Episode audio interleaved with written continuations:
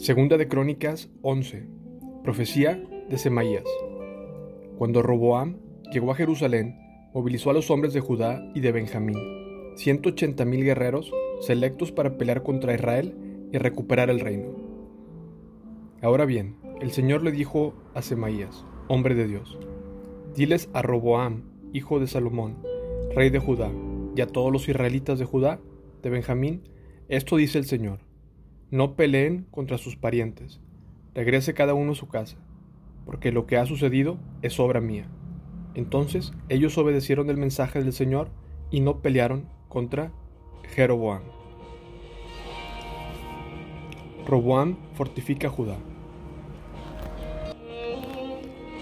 Roboam permaneció en Jerusalén y fortificó varias ciudades para la defensa de Judá. Fortificó Belén, Etam, Tecoa, Betzur, Soco, Adulam, Gad, Maresa, Sif, Aduarim, Laquis, Aseca, Sora, Ajalón y Hebrón. Estas fueron las ciudades fortificadas de Judá y de Benjamín. Roboam reforzó sus defensas y estableció comandantes en ellas, y almacenó provisiones de alimento, aceite de oliva y vino. También, como medida de seguridad adicional, puso escudos y lanzas en esas ciudades. Así que solo Judá y Benjamín quedaron bajo su control. Todos los sacerdotes y levitas que vivían en las tribus del norte de Israel se aliaron con Roboam. Los levitas incluso abandonaron sus pastizales y sus propiedades y se trasladaron a Judá y a Jerusalén, porque Jeroboam y sus hijos no les permitían servir al Señor como sacerdotes. Jeroboam nombró a sus propios sacerdotes para servir en los santuarios paganos, donde rindieron culto a ídolos con forma de cabra y de becerro que él había hecho. De todas las tribus de Israel, los que querían adorar de corazón al Señor, Dios de Israel, siguieron a los levitas a Jerusalén, donde podían ofrecer sacrificios al Señor, Dios de sus antepasados. Esto fortaleció el reino de Judá y durante tres años apoyaron a Roboam, hijo de Salomón, pues durante esos años ellos siguieron fielmente los pasos de David y de Salomón. Familia de Roboam. Roboam se casó con su prima Maalat, hija de Jerimot, quien era hijo de David, y Abiail, hija de Eliab, hijo de Isaí. Maalat tuvo tres hijos, Jeús, Semarías y Saam. Tiempo después Roboam se casó con otra prima, Maaca, nieta de Absalón. Maaca dio a luz a Abías, Ataí, Sisa y Selomit. Roboam amó a Maaca más que a cualquiera de sus otras esposas y concubinas. En total tuvo 18 esposas y 70 concubinas, y le dieron 28 hijos y 70 hijas. Roboam nombró líder entre los príncipes a Abías, hijo de Maaca, y así puso claro que él sería el próximo rey. Roboam actuó sabiamente dándoles a sus demás hijos responsabilidades y estableciendo algunos en las ciudades fortificadas por todo Judá y Benjamín. Les dio abundantes provisiones y encontró muchas esposas para ellos. Segunda de Crónicas 12. Egipto invade Judá. Cuando Roboam estaba fuerte y firmemente establecido, abandonó la ley del Señor y todo Israel lo siguió en este pecado.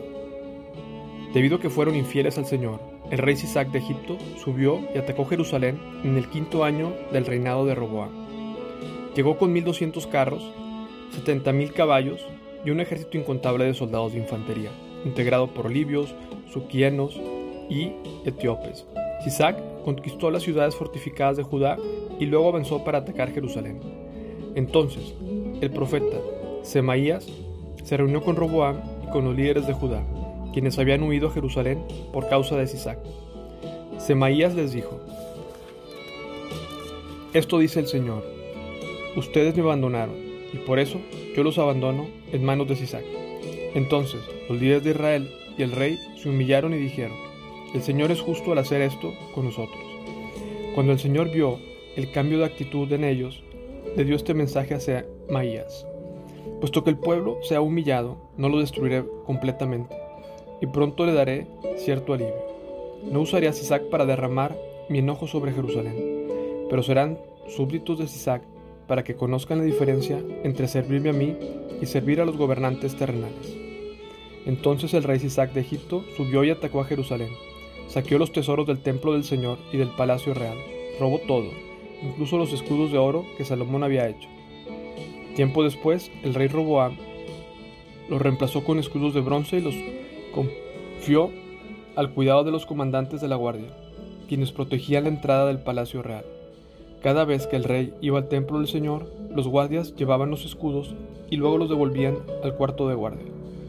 Cuando Roboam se humilló, se apartó del enojo del Señor y no lo destruyó por completo. Aún quedaban algunas cosas buenas en la tierra de Judá. Resumen del reinado de Roboam. El rey Roboam se estableció firmemente en Jerusalén y siguió gobernando. Tenía 41 años cuando subió al trono y reinó 17 años en Jerusalén, la ciudad que el Señor había elegido entre todas las tribus de Israel como lugar para honrar su nombre. Su madre era una mujer de Amón que se llamaba Naama. Fue un rey malvado porque no buscó al Señor con todo el corazón. Los demás acontecimientos del reinado de Roboam, desde el principio hasta el fin, están anotados en el registro de Semaías el profeta y en el registro de Ido el vidente, que forman parte del registro genealógico de Roboam y Jeroboam. Estaban constantemente en guerra uno contra el otro. Cuando Roboam murió, lo enterraron en la ciudad de David. Luego su hijo Abías lo sucedió en el trono.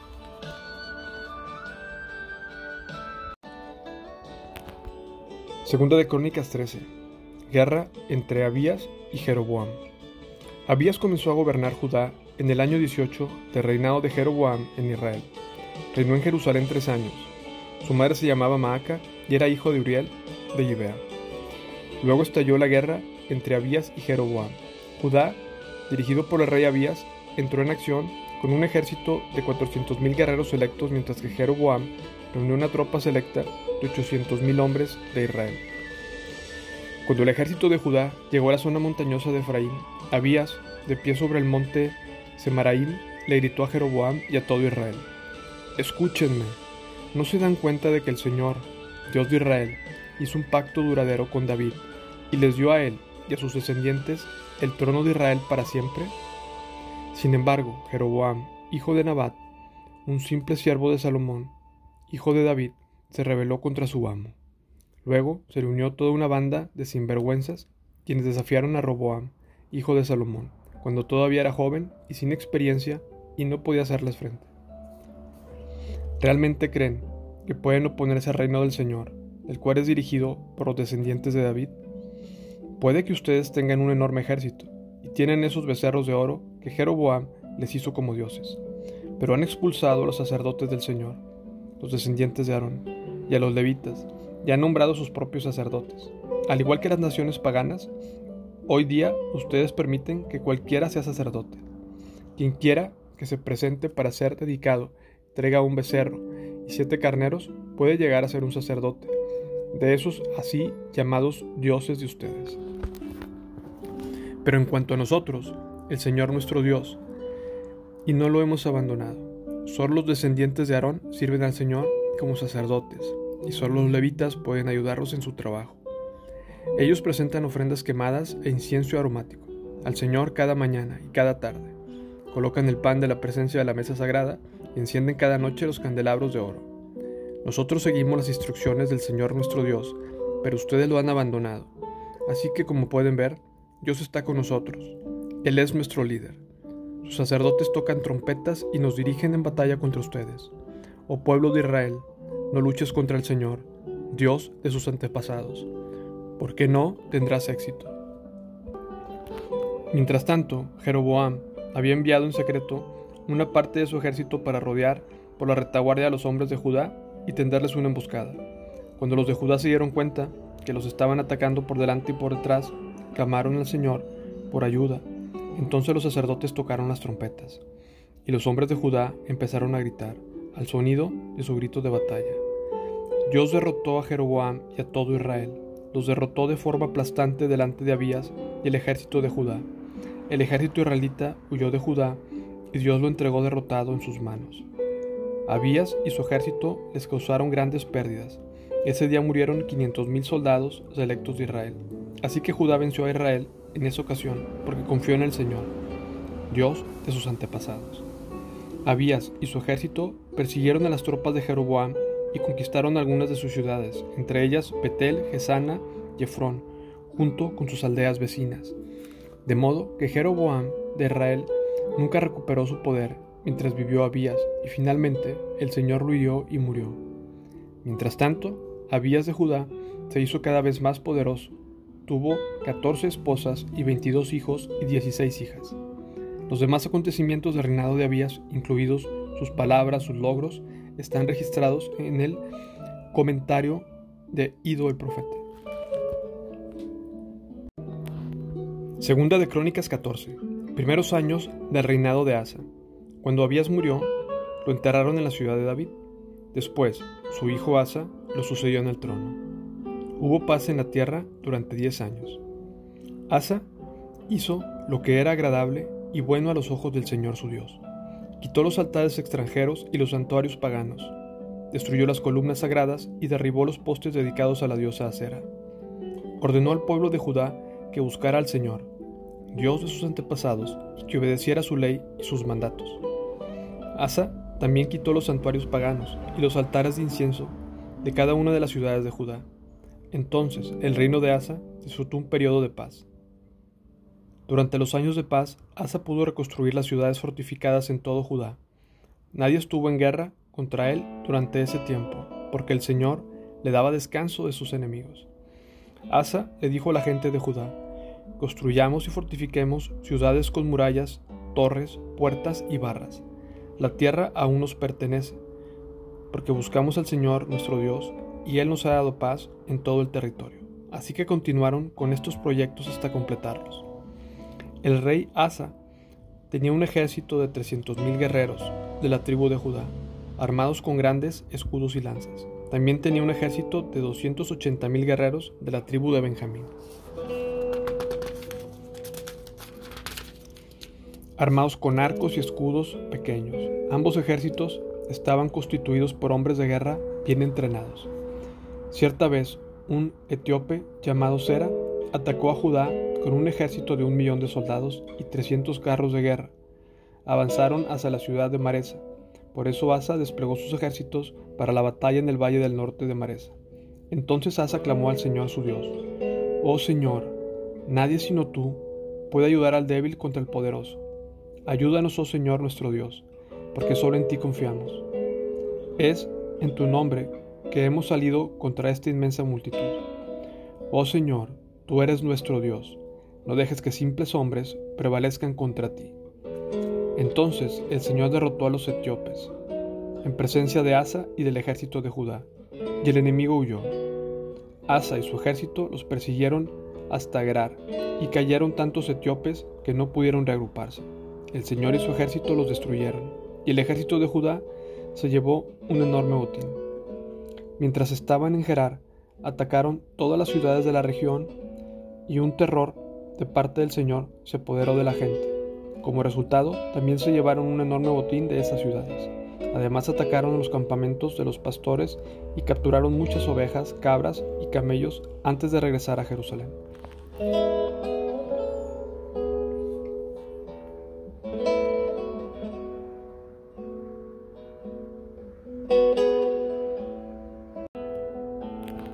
Segunda de Crónicas 15. Reformas religiosas de Asa. Luego el Espíritu de Dios vino sobre Azarías, hijo de Obed, y salió al encuentro del rey Asa, cuando éste volvía de la batalla. Escúchenme, Asa, le gritó, escuchen todos ustedes de Judá y de Benjamín. El Señor permanecerá con ustedes mientras ustedes permanezcan con Él. Cada vez que lo busquen, lo encontrarán. Pero si lo abandonan, Él los abandonará a ustedes. Por mucho tiempo los israelitas estuvieron sin el verdadero Dios, sin sacerdote que les enseñara y sin la ley que los instruyera. Pero cada vez que estaban en dificultades y se volvían al Señor, Dios de Israel, y lo buscaban, lo encontraban. En esos tiempos oscuros no se podía viajar con seguridad y los problemas perturbaban a los habitantes de todos los países. Nación luchaba contra nación, ciudad contra ciudad, porque Dios los afligía con todo tipo de dificultades pero en cuanto ustedes sean fuertes y valientes, porque su trabajo será recompensado. Cuando Asa oyó este mensaje de Azarías el profeta, se armó de valor y quitó todos los ídolos detestables de la tierra de Judá y de Benjamín, así como las ciudades que había conquistado en la zona montañosa de Efraín. Además, reparó el altar del Señor que estaba frente a la antesala del templo del Señor. Después, Asa convocó a todo el pueblo de Judá y de Benjamín, junto con la gente de Efraín, Manasés y Simeón, que se había establecido entre ellos, pues muchos de Israel se habían mudado a Judá durante el reinado de Asa, cuando vieron que el Señor su Dios estaba con él. La gente se reunió en Jerusalén a fines de la primavera, durante el año 15 del reinado de Asa. Ese día sacrificaron al Señor 700 cabezas de ganado y 7000 ovejas y cabras del botín que habían tomado de la batalla. Luego hicieron un pacto de buscar al Señor Dios de sus antepasados con todo el corazón y con toda el alma. Decidieron que todo el que se negara a buscar al Señor, Dios de Israel, sería ejecutado, fuera joven o anciano, hombre o mujer. Con gran voz hicieron un juramento de lealtad al Señor, al estruendo de trompetas y al fuerte toque de los cuernos de carnero. Todos en Judá estaban contentos con el pacto, porque lo habían hecho con todo corazón. Con fervor buscaron a Dios y lo encontraron, y el Señor les dio descanso de sus enemigos en todo el territorio. El rey Asa quitó a su abuela Maaca del puesto de reina madre, porque ella había hecho un poste obsceno dedicado a la diosa Acera. Derribó el poste obsceno, lo hizo pedazos, lo quemó en el valle de Cedrón.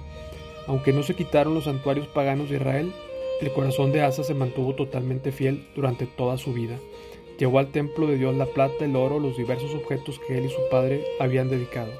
Así que no hubo más guerras hasta el año 35 del reinado de Asa.